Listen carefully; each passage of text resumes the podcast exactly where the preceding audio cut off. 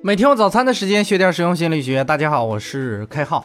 上节呢，我们讲了四字魔咒，来都来了哈。这节我们再讲一个四字魔咒，叫我早知道。一旦我们说出这个魔咒呢，不但可以心情舒畅，而且可以显得我们特别聪明。前一阵子呢，我有一个朋友创业项目搞砸了，他垂头丧气的回家，和他妈妈谈及自己失败了，准备放弃的时候，他妈妈竟然来了一句：“哎，我早就知道你这事儿成不了。”我这个朋友就非常纳闷儿嘛，他就问他妈妈：“你早知道是这样的结果，怎么不来劝劝我呀？”结果他妈妈的回答也是很绝，他说：“我早就知道了，我说了你不会听啊。”你看这两个，我早就知道，让我这个朋友非常恼火哈。失败本来就让人很不舒服，结果还要被他妈妈说的一文不值，好像全世界都预测到了他的失败。于是呢，他找到我，告诉我这件事儿的经历。我安慰他说：“其实我早知道是一种非常常见的心理学现象。”如果人们在事后说了“我早就知道如何如何”，那说明他们触犯了后视偏差，并不是他们真的就知道事情如何，只不过是马后炮的心理倾向而已。后视偏差呢，是心理学专用名词，是指我们在回顾过去事件的时候，夸大的声称在事先就已经预测到的心理倾向，而且事情越糟糕，后见之明的偏见就越加明显。在家没穿秋裤，冻感冒了，妈妈最多说两句：“我早就说过你要感冒的，是不是？”但是呢，该给你吃药还是得给你吃药的。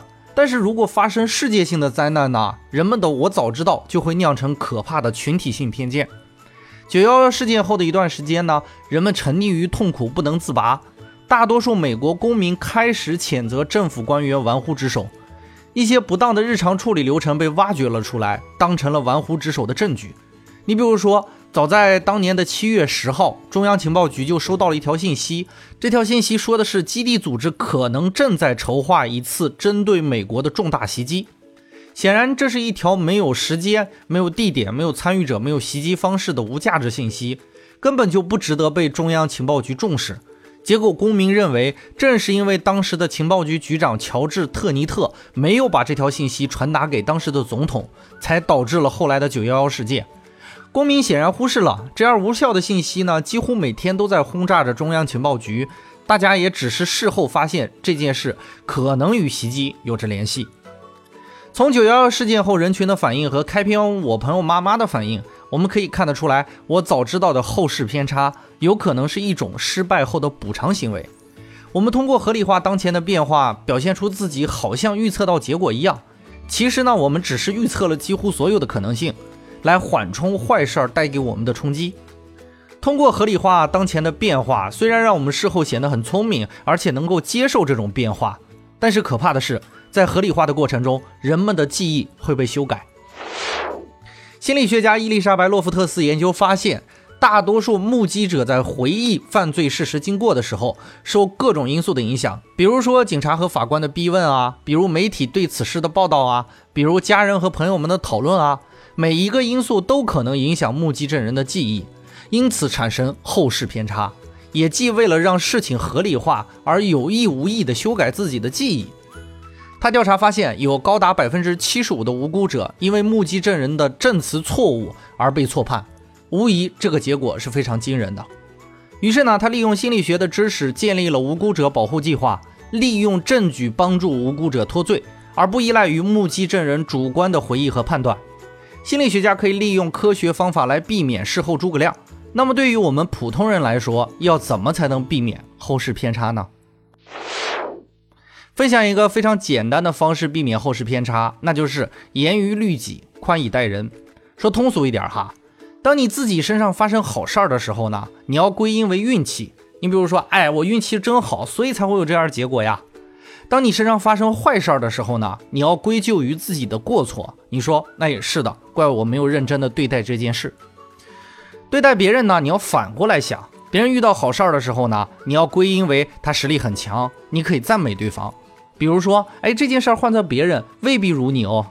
如果别人遇到坏事儿呢，你可以安慰他运气不佳。哎，这件事儿搞砸了，纯属是运气不好啦，不要放在心上。换做别人也一样啦。这样的思维习惯不仅仅会让你避开后视偏差，还能让你有一个好人缘呢。最后呢，还是分享一个心理学小秘密哈。小时候不知道写日记有啥用，后来才发现，经常写日记的人能够客观的避免后视偏见。因为他们在事件尚未有结果之前，其实已经记录好了。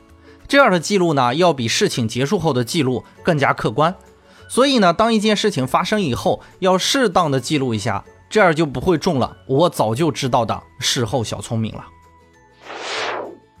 对了，还有一条重要的通知哈，八月二十八号，我们开号御书房将推出一档全新的免费节目，节目暂定名为《一百讲通晓中国文化》，大家讲给大家的文化通俗课。内容呢会涉及名著、哲学、历史、文学等中国文化的方方面面。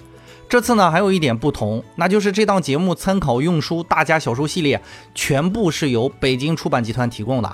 开号呢也深入到北京出版集团学习了这套丛书的立意和主旨，希望能够用一种轻松、通俗、有趣的方式，更好的为大家呈现中国文化的精髓。因为制作压力的变大呢，我们的五分钟实用心理学改为每周三、周五更新，希望各位听官予以支持和谅解。好啦，感谢大家宝贵的时间，欢迎持续订阅和关注本专辑，也欢迎大家关注我们的新节目。我们下期再见。